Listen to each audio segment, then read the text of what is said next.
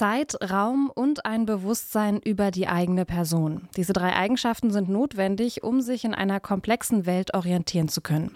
Wenn ich zum Beispiel an einem Ort bin, an dem ich vorher noch nie gewesen bin, dann hilft es mir, das Gebiet mir auf einer Karte vorzustellen und mit dieser Draufsicht, also quasi aus der Vogelperspektive drauf, kann ich mich dann orientieren. Aber Orientierung hat noch ganz viele andere Facetten, wie sich zum Beispiel Roboter orientieren, wie unser Gehirn komplexe Karten anlegt und weiterentwickelt und warum es manchmal für die Orientierung auch hilfreich sein kann, nicht alles zu wissen. Mit genau diesen drei Fragen beschäftigen wir uns in dieser langen Ausgabe vom Forschungsquartett, wieder in Kooperation mit der Max-Planck-Gesellschaft. Ich bin Sarah Marie Plikat, schön, dass ihr mit dabei seid. Das Forschungsquartett. Wissenschaft bei Detektor FM. In Kooperation mit der Max Planck Gesellschaft.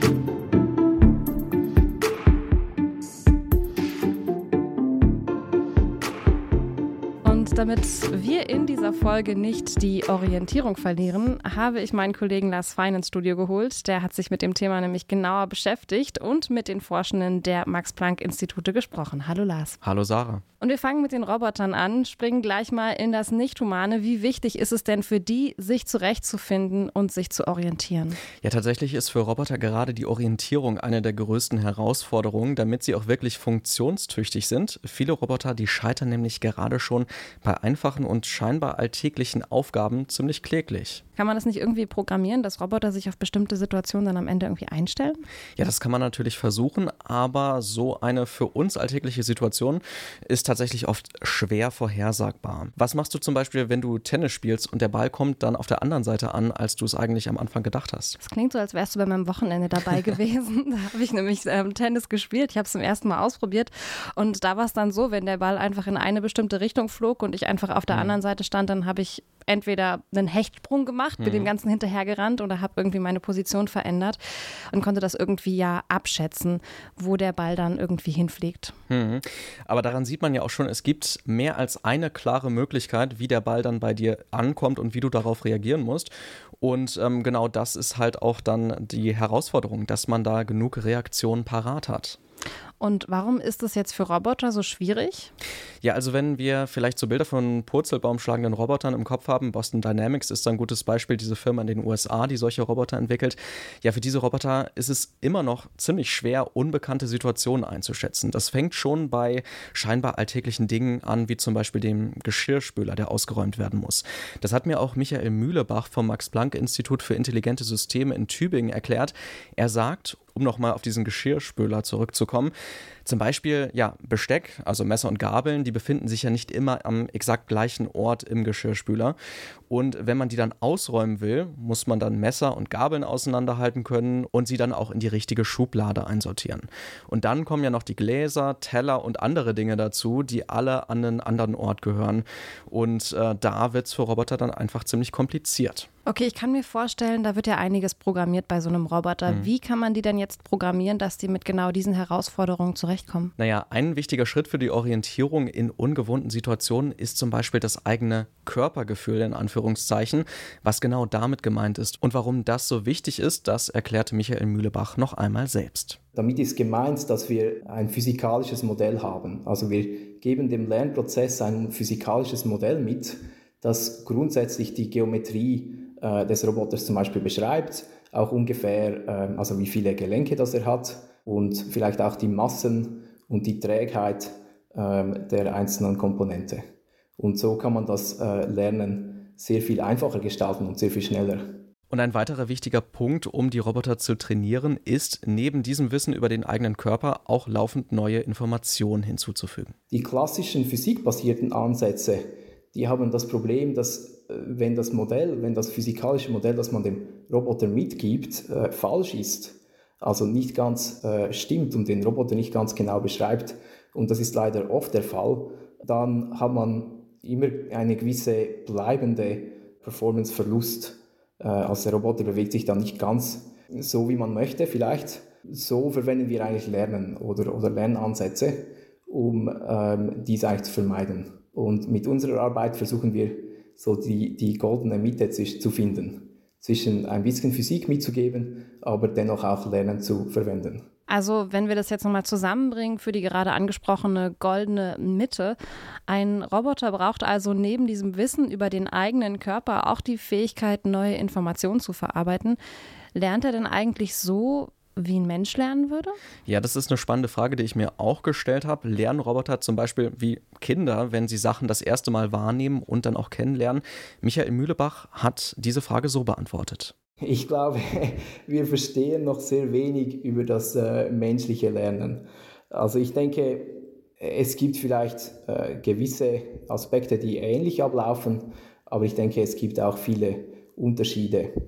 Ähm, ein Problem mit dem, mit dem Lernen, äh, den, den wir im Moment haben von, von Maschinen, ist das folgende. Also angenommen, ich schicke dem Roboter immer Bälle, die einen äh, Spin nach links haben, und dann wird er diese eigentlich mit der Zeit dann sehr gut retournieren können. Dann kann er die eigentlich äh, sehr gut zurückschlagen, weil er merkt, okay, die, die Bälle kommen immer mit einem gewissen Links-Spin. Äh, Wenn man jetzt aber plötzlich den Rechtsspin äh, drauf gibt, dann äh, ist, es, ist es auch okay. Dann in, im, im, ersten Moment hat er natürlich Mühe, aber er adaptiert sich dann laufend und dann kann er Bälle mit dem Rechtsspin eigentlich zurückschlagen.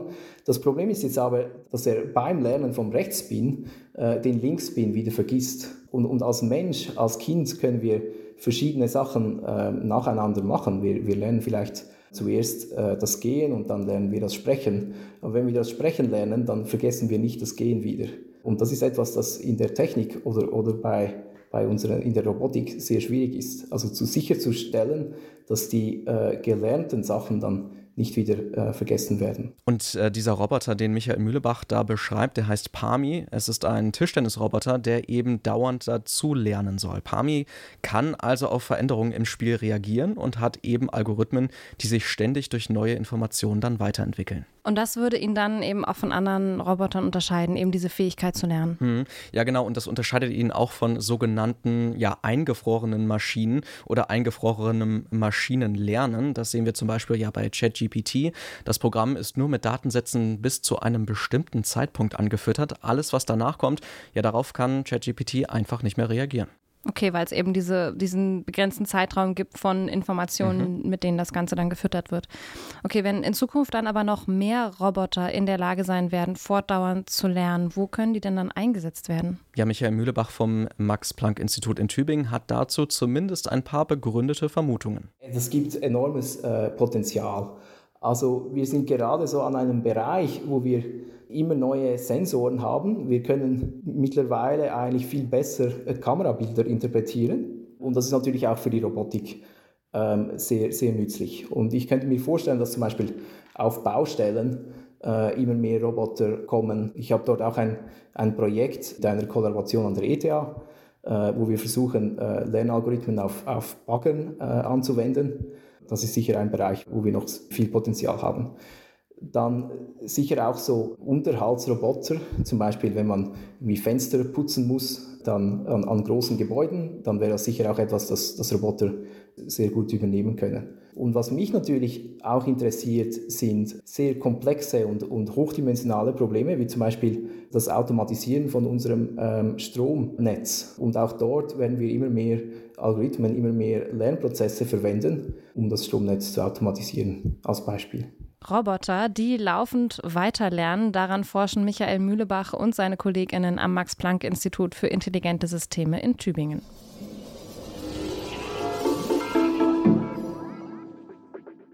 Weiter geht's mit dem Oberthema Orientierung. Jetzt bewegen wir uns aber ein bisschen weg von Robotern und hin zum Menschenlassen. Ja, genau, das ist korrekt, denn auch wir müssen uns ja irgendwie orientieren in einer komplexen Welt. Ja, und diese Orientierung, die findet wahrscheinlich vor allem im Gehirn statt, richtig? Ja, das ist richtig. Noch genauer in den verschiedenen Nervenzellen finden da wichtige Prozesse statt. Die helfen uns dann dabei, eine Art Landkarte mit Informationen anzulegen, um so die Welt genauer zu sortieren. Und wie genau funktioniert das? Also welche Nervenzellen spielen da zusammen? Mhm. Da gibt es drei Typen von Nervenzellen, die da besonders wichtig sind. Die sogenannten Ortszellen, die Gitterzellen und die Orientierungs- oder Ortsrichtungszellen.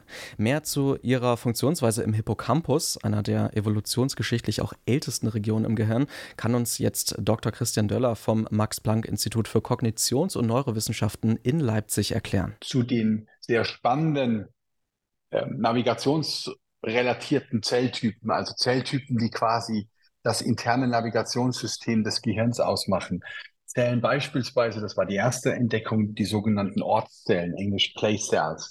Das sind Zellen im Hippocampus, äh, ja, die Struktur tief im Gehirn, die immer dann feuern, diese Zellen, wenn das Tier an einem bestimmten Ort im Raum ist. Also wenn man das zum Beispiel überträgt auf uns, wenn wir in unserer Wohnung navigieren, dann gibt es Zellen, die feuern in der Küche, dann gibt es andere Zellen, die, die feuern an der Eingangstür.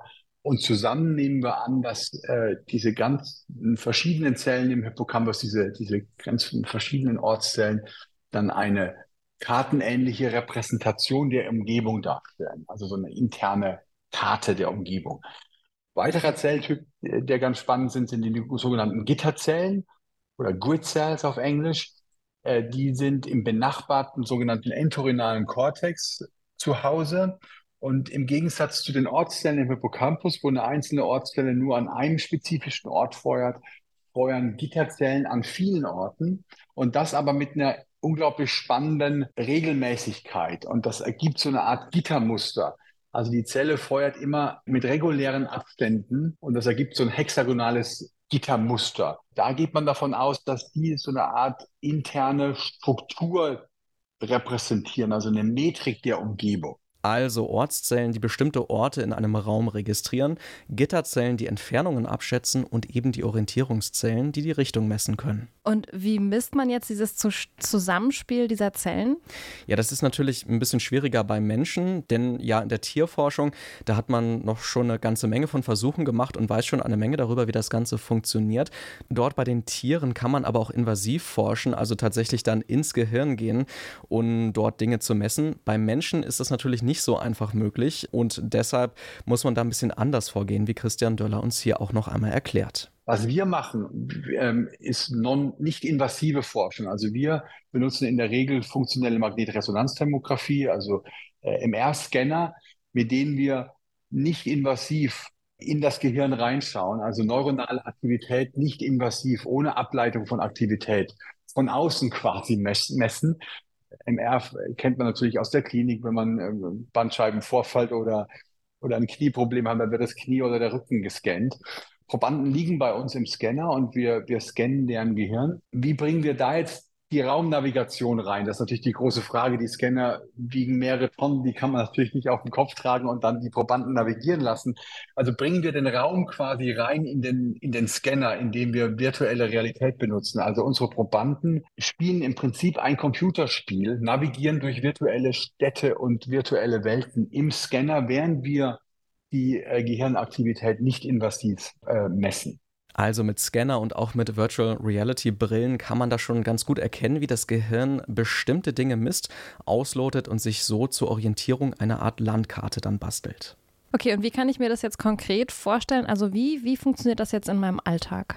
Christian Döller hat da mal ein konkretes Beispiel für uns mitgebracht, nämlich von einer Taxifahrt. Ja, also ein klassischer Task könnte aussehen, so eine Art äh, virtuelle Taxifahrt. Also der Proband ist der Taxifahrer, der muss Passagiere aufnehmen an einem Ort A und zu einem Ort B bringen. Also können wir quasi erstmal das Verhalten bewerten. Ähm, ist das wirklich die kürzeste Strecke zwischen A und B?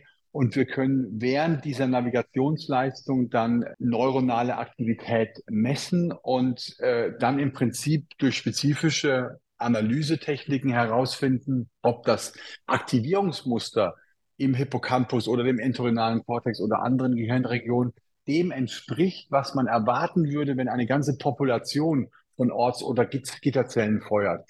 Also es ist dann im Prinzip ein bisschen ein indirekterer Ansatz als in dem Tiermodell, aber durch im Prinzip Modelle, die wir dann statistisch testen, können wir solche Aussagen treffen. Also hier sieht man schon, wie diese Zellen für die räumliche Orientierung nützlich sein können. Aber was darüber hinaus noch dazu kommt, diese Nervenzellen sind nicht nur für den Orientierungssinn verantwortlich, sondern auch für einige andere wichtige Abläufe im Gehirn. Okay, und für welche? Also da spielt vor allem die Region im Hirn eine Rolle, in der sich diese Ortszellen befinden, also vor allen Dingen die Ortszellen. Es geht um den Hippocampus, den hatte ich ja gerade schon mal erwähnt, diese sehr alte Region im Gehirn. Diese Gegend ist eben nicht nur für die räumliche Orientierung zuständig, sondern auch für unser Gedächtnis. Das kann man zum Beispiel bei Menschen sehen, die Unfälle hatten und dadurch ihr Gedächtnis verlieren oder auch Menschen, die an Alzheimer erkrankt sind. Da finden dann im Hippocampus ziemlich krasse Veränderungen statt. der Hippocampus, also die Struktur, in der man äh, die Ortszellen entdeckt hat, ist eigentlich auch die Region, die für Gedächtnis relevant ist. Also ähm, bei Unfällen oder bei der Alzheimer-Erkrankung oder in anderen neurodegenerativen Erkrankungen äh, führt im Prinzip eine Läsion oder Störung im Hippocampus dazu, dass die Leute vergessen, wo sie ihren Schlüssel hinlegen oder nicht mehr den Weg nach Hause finden. Also das ist eigentlich die Gedächtnisstruktur ähm, im, im Gehirn. Was wir darüber hinaus noch testen und äh, einige Labore weltweit auch ob dieses System, also das eigentlich ursprüngliche Navigationssystem des Gehirns, auch wichtig ist, um auch abstrakte Räume aufzuspannen im übertragenen Sinne. Also beispielsweise auch wichtig sind, nicht nur bei Gedächtnisleistungen, aber auch um Wissen zu erwerben, um neue Informationen in räumlich abzuspeichern. Also ist vielleicht aufgrund evolutionärer Entwicklungen im Menschen dann dieses alte Navigationssystem, sage ich mal, verwendbar auch, um andere Arten von nicht räumlichen Informationen abzuspeichern. Also sind dort dann die gleichen Nervenzellen und ja das Navigationssystem, das sie bilden, praktisch für den Aufbau dieser räumlichen Orientierung und für unsere Erinnerung zuständig. Exakt. Und genau deshalb ist die Forschung von Christian Döller und seinem Team etwa auch für die Alzheimer-Forschung durchaus ziemlich spannend. Woran wir arbeiten und, und andere Forschungsgruppen ist, ob man vielleicht mit den Erkenntnissen des, des äh, Navigationssystems im, im Gehirn möglicherweise ähm, Alzheimer-Erkrankung früher diagnostizieren kann. Also, dass man quasi durch nicht invasive Hirnscans herausfinden kann, ob dieses Navigationssystem schon viel früher betroffen ist und dann möglicherweise schneller zu intervenieren. Also so eine frühere, vielleicht ein Teil dazu beitragen kann, für eine frühere Diagnostik. Und das ist nicht das einzige Feld, in dem die Forschungsergebnisse vom Max-Planck-Institut für Kognitions- und Neurowissenschaften wirklich wichtig sein könnten. Stichwort künstliche Intelligenz. Wenn wir verstehen, wie natürliche Intelligenz funktioniert, und das verstehen wir nur, indem wir auch verstehen, wie das Gehirn funktioniert, können wir natürlich daraus auch Grundprinzipien ableiten, die dann gegebenenfalls eingesetzt werden können in neue künstliche Intelligenzmodelle. Also Grundprinzipien, wie Information abgespeichert wird, wie abstraktes Wissen aufgebaut wird, wie Menschen generalisieren von einem Kontext zum anderen. Das sind ja alles große Fragen auch der künstlichen Intelligenz. Es ist im Prinzip der Unterschied zwischen einer einfachen und einer komplexeren künstlichen Intelligenz. Und da können sicherlich auch Beiträge und neue Erkenntnisse der Hirnforschung äh, mit eingebunden werden. Ja, und diese Erkenntnisse, wie etwa Wissen abgespeichert und verarbeitet wird und wie daraus dann diese Gedächtniskarten erstellt werden, ja, das kann die KI-Forschung sicherlich voranbringen und ist vor allem auch für die Schaffung von komplexer künstlicher Intelligenz ziemlich wichtig. Womit wir ja eigentlich schon wieder fast einen Bogen geschlagen haben zu den Robotern, über die wir im ersten Teil dieser Folge gesprochen haben. Ja, stimmt, da gibt es durchaus einige Überschneidungen.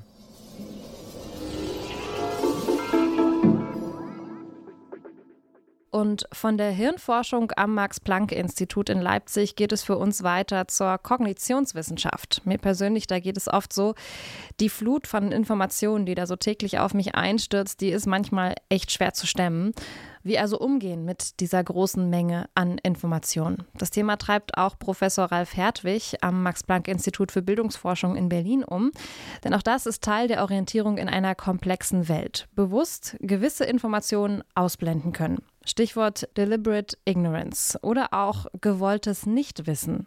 Mein Kollege Lars Fein hat sich darüber mit Ralf Hertwig unterhalten und ihn zunächst gefragt, wie genau dieser Begriff Deliberate Ignorance eigentlich definiert werden kann. Also mit dem Begriff ist gemeint, äh, dass wir bestimmte Dinge uns bewusst entscheiden, nicht wissen zu wollen, obgleich auf den ersten Blick es ja ganz plausibel zu sein scheint, äh, dass wir es wissen sollten, weil wir nämlich potenziell einen großen Nutzen davon hätten oder zumindest einen, einen merkbaren Nutzen hätten. Und trotzdem, und das ist eigentlich sozusagen auf den ersten Blick paradoxe, trotzdem entscheiden sich die Menschen, es nicht wissen zu wollen. Also die Idee ist dahinter, ist eine aktive Entscheidung, eine bewusste Entscheidung, Dinge nicht wissen zu wollen, obgleich es so scheint auf den ersten Blick, dass das, der Wissensinhalt, um den es hier geht, eigentlich Nutzen bringt für die Person. Können Sie das vielleicht an einem konkreten Beispiel nochmal festmachen? Also was ist eine typische Situation, wo dieses Verhalten vielleicht auftritt? Ich glaube, äh, ja, es gibt viele Situationen, in, das, äh, in, denen das auftritt, insbesondere auch in sozialen Beziehungen. Ähm, also wenn Sie beispielsweise ganz persönlich darüber nachdenken, vielleicht ähm, gibt es in Ihrer Beziehung oder in unseren Beziehungen auch Dinge, die man nicht notwendigerweise wissen möchte über den eigenen Partner oder die Partnerin. Also um ein Beispiel zu machen, vielleicht möchten Sie nicht wissen, ob Ihr Partner oder Ihre Partnerin, was die geschlechtlichen Beziehungen der Person in der Vergangenheit waren, mit wem die Person Sex hatte oder nicht Sex hatte. Und das ist ja möglicherweise etwas, was nicht was wissen wollen würde, vielleicht auch um herauszufinden, ob die Person jemand ist, die ihr treu oder nicht treu ist. Und trotzdem entscheidet man sich dann, nee, das ist ein Thema, das ich nicht ansprechen möchte und was ich nicht wissen möchte, aus vielen Arten von Gründen. Das können also durchaus ähm, nachvollziehbare Gründe sein. Gleichzeitig stellt sich da zumindest für mich die Frage, gibt es vielleicht so eine Grenze, die man ziehen kann zwischen, also eine vernünftige Grenze zwischen ja, sinnvollem Nichtwissen und vielleicht weniger sinnvollem Nichtwissen?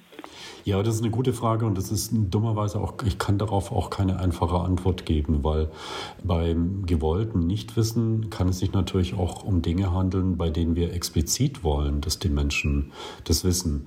Das kann auch beispielsweise um ihre eigene Gesundheit gehen, ähm, wenn es darum geht, dass wir eigentlich zum Arzt gehen sollen, weil wir bestimmte Symptome haben und möglicherweise aus Angst nicht zum Arzt gehen, weil wir negative Nachrichten erwarten. Oder auch, äh, wenn Sie an den, an politischen Kontext nachdenken, wo wir möglicherweise bestimmte Dinge nicht zur Kenntnis nehmen wollen, weil sie unseren politischen Überzeugungen oder Präferenzen widerstreben oder widersprechen.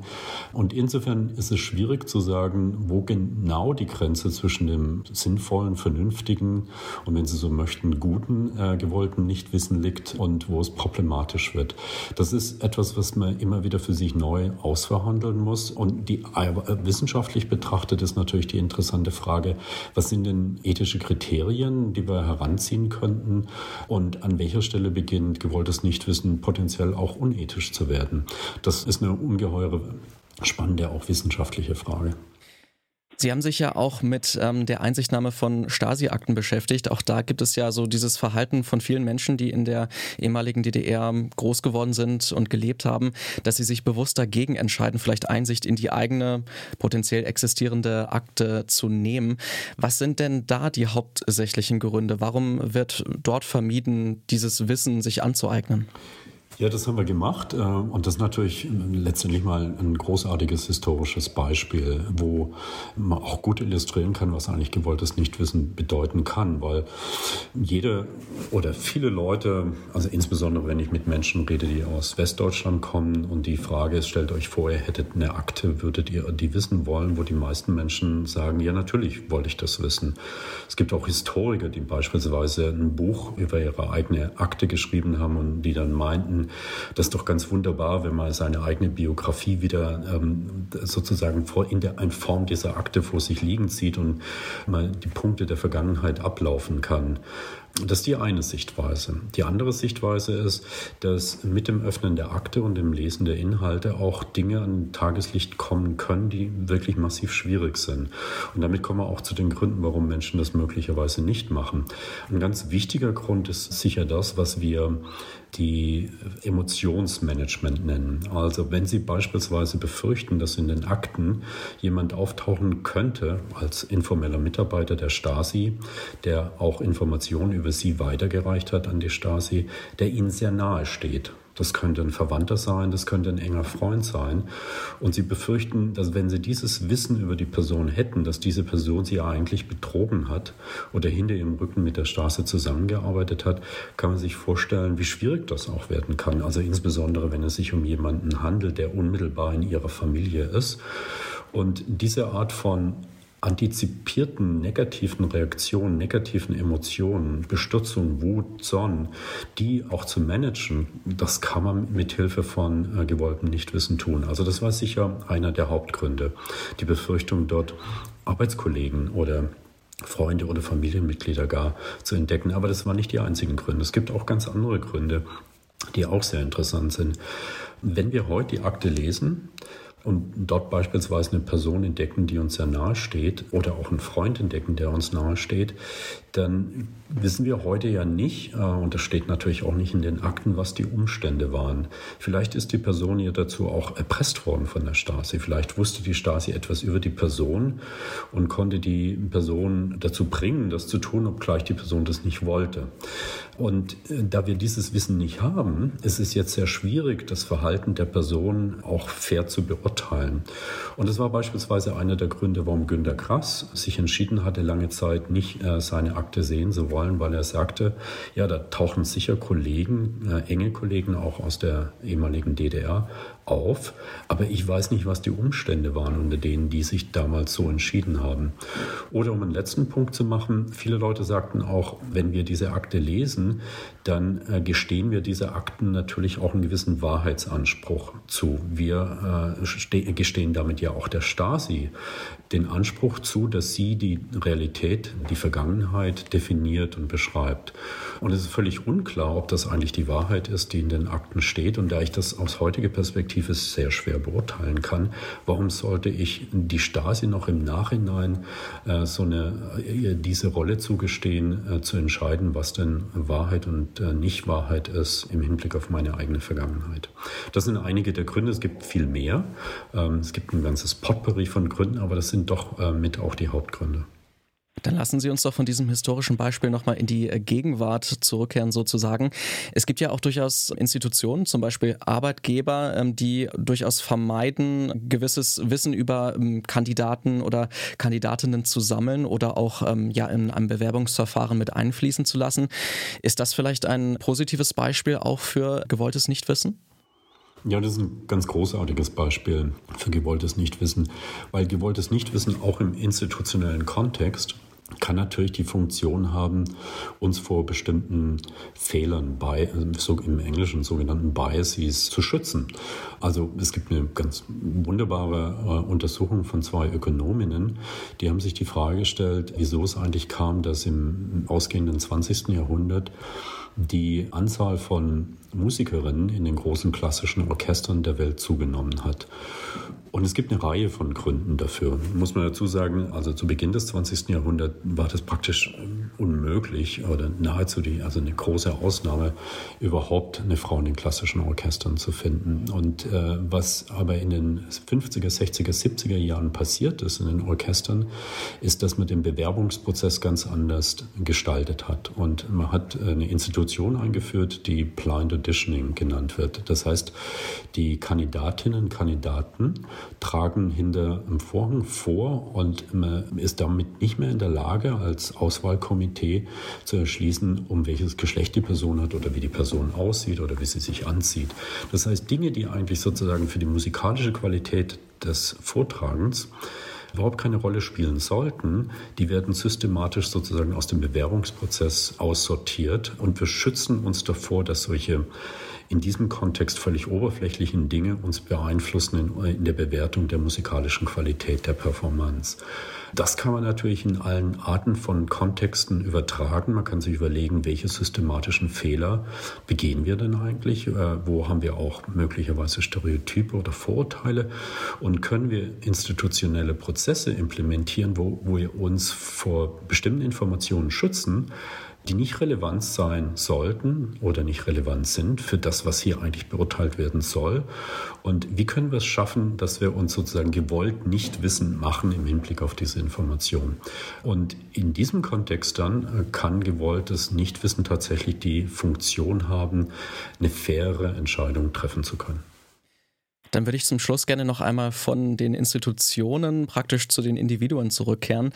Es ist ja durchaus so, dass wir heutzutage mit sozialen Medien und dem Internet ähm, sehr viel mit äh, einem großen Informationsfluss konfrontiert sind und damit irgendwie umgehen müssen. Das Ganze ist sehr unübersichtlich.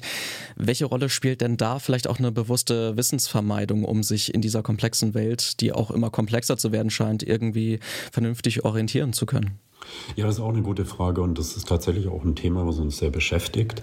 Und wir haben darüber nachgedacht und einen Begriff geprägt, den wir kritisches Ignorieren nennen. Und was ist damit gemeint? Sie sprechen das an. Es gibt eigentlich zwei Phänomene in der digitalen Welt. Oder natürlich gibt es tausende Phänomene, aber die zwei, die uns hier besonders interessieren, ist tatsächlich die Überflutung mit Informationen. Es ist einfach zu viel, aber das ist nicht das Einzige, sondern es ist auch Falschinformation, irreführende oder manipulative Information. Und wir müssen uns sozusagen in beider Hinsicht schützen. Wir müssen uns vor dem zu viel schützen und wir müssen uns auch vor den Falschinformationen schützen. Und in dem Kontext kann das kritische Ignorieren eine große Rolle spielen. Was ist damit gemeint? In der Schule ist sozusagen die Königsdisziplin, äh, was wir erlernen, ist das kritische Denken. Und kritische Denken bedeutet, dass wir einen bestimmten Inhalt nehmen und den nach allen Regeln der Kunst analysieren und versuchen zu verstehen und um uns damit auch in die Lage zu versetzen, zu verstehen, was wir selber über diesen Inhalt denken, denken sollten, ob wir dem vertrauen oder nicht vertrauen können. Das Problem jetzt im Internet ist, äh, dass das im Prinzip genau das ist, was viele Produzenten von Falschinformationen oder manipulativer Information von uns wollen. Die wollen unsere Aufmerksamkeit, die wollen unsere kognitive Kapazität binden. Das heißt, wenn wir kritisches Denken jetzt immer und ausschließlich für jede der Informationen aufwenden würden, würden wir A auf der einen Seite nie zu irgendeiner Entscheidung kommen und hätten auch keine Zeit mehr. Aber auf der anderen Seite fallen wir auch in die Falle derjenigen, die äh, unsere Aufmerksamkeit binden wollen. Weil letztendlich geht es um unsere Aufmerksamkeit, weil je mehr Zeit wir auf der Website verbringen, desto mehr Werbung kann man zeigen etc. Das heißt, wir müssen jetzt auch lernen, uns sozusagen vor bestimmten Informationen, die uns ganz bewusst manipulieren wollen, uns auch zu schützen. Und das bedeutet auch, dass ich bestimmte Dinge kritisch ignorieren muss. Ähm, ich gebe Ihnen ein Beispiel. Nehmen Sie an, Sie suchen jetzt Informationen beispielsweise nach dem Klimawandel und nach den Konsequenzen des Klimawandels und die Ursachen des Klimawandels. Und wenn Sie das tun, dann werden Sie viele Webseiten finden und einige dieser Webseiten sind keineswegs vertrauenswürdig. Also die wurden auch dann zum Beispiel aufgesetzt von Organisationen, die eng mit der fossilen Industrie zusammenarbeiten und wo die Information, die Sie da bekommen, zumindest fragwürdig ist. Äh, wenn Sie aber einen Blick darauf werfen und wenn Sie kritisch über die Information nachdenken, ist es ganz schwer zu erkennen, wer eigentlich der Produzent dieser Information ist.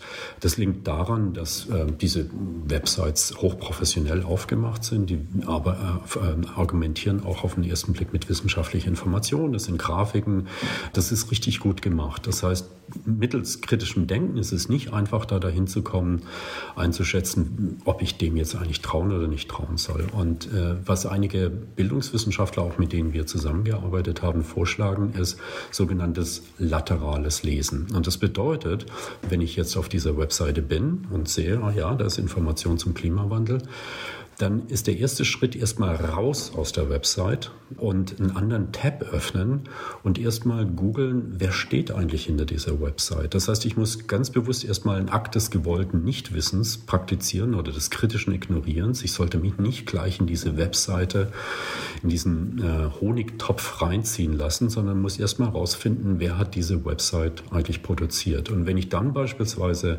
erkenne, ah, der Produzent dieser Website ist eine Organisation, die beispielsweise von der fossilen Industrie finanziert wurde, dann kann ich mit einer anderen Einstellung mich der Information nähern. Oder ich kann gar sagen, nee, ich vermeide diese Webseite und suche lieber nach anderen äh, Websites, denen ich möglicherweise mehr trauen möchte oder kann. Und dieses sogenannte laterale Lesen, dass ich also mich nicht reinziehen lasse, sondern erstmal raustrete aus der Website und nach dem Produzenten beispielsweise schaue, ist etwas, was die professionellen Fact-Checkers machen.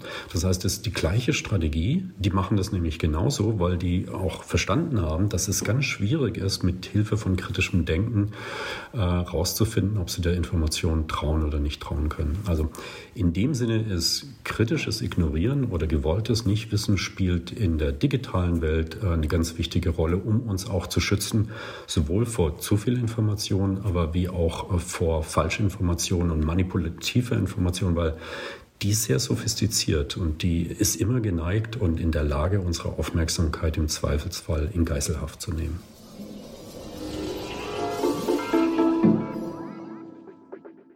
Und damit sind wir am Ende dieser langen Ausgabe vom Forschungsquartett angekommen.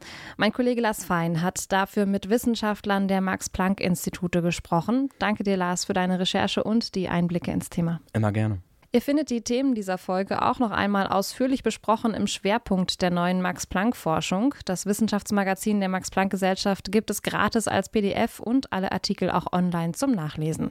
Den Link dazu findet ihr nach Erscheinen dann auch hier bei uns in den Show Notes. Mehr zum Forschungsquartett findet ihr auch auf detektor.fm und den Podcast könnt ihr auf der Plattform oder der Podcast-App eurer Wahl abonnieren. Die nächste Folge erscheint dann am kommenden Donnerstag. Die Redaktion für diese Folge hatte mein Kollege Lars Fein. Recherche und Vorbereitung kam von Njeja Borkovic. Ich bin Sarah Marie Plikat, wünsche euch eine schöne Woche und freue mich aufs nächste Mal. Macht's gut und bis dann.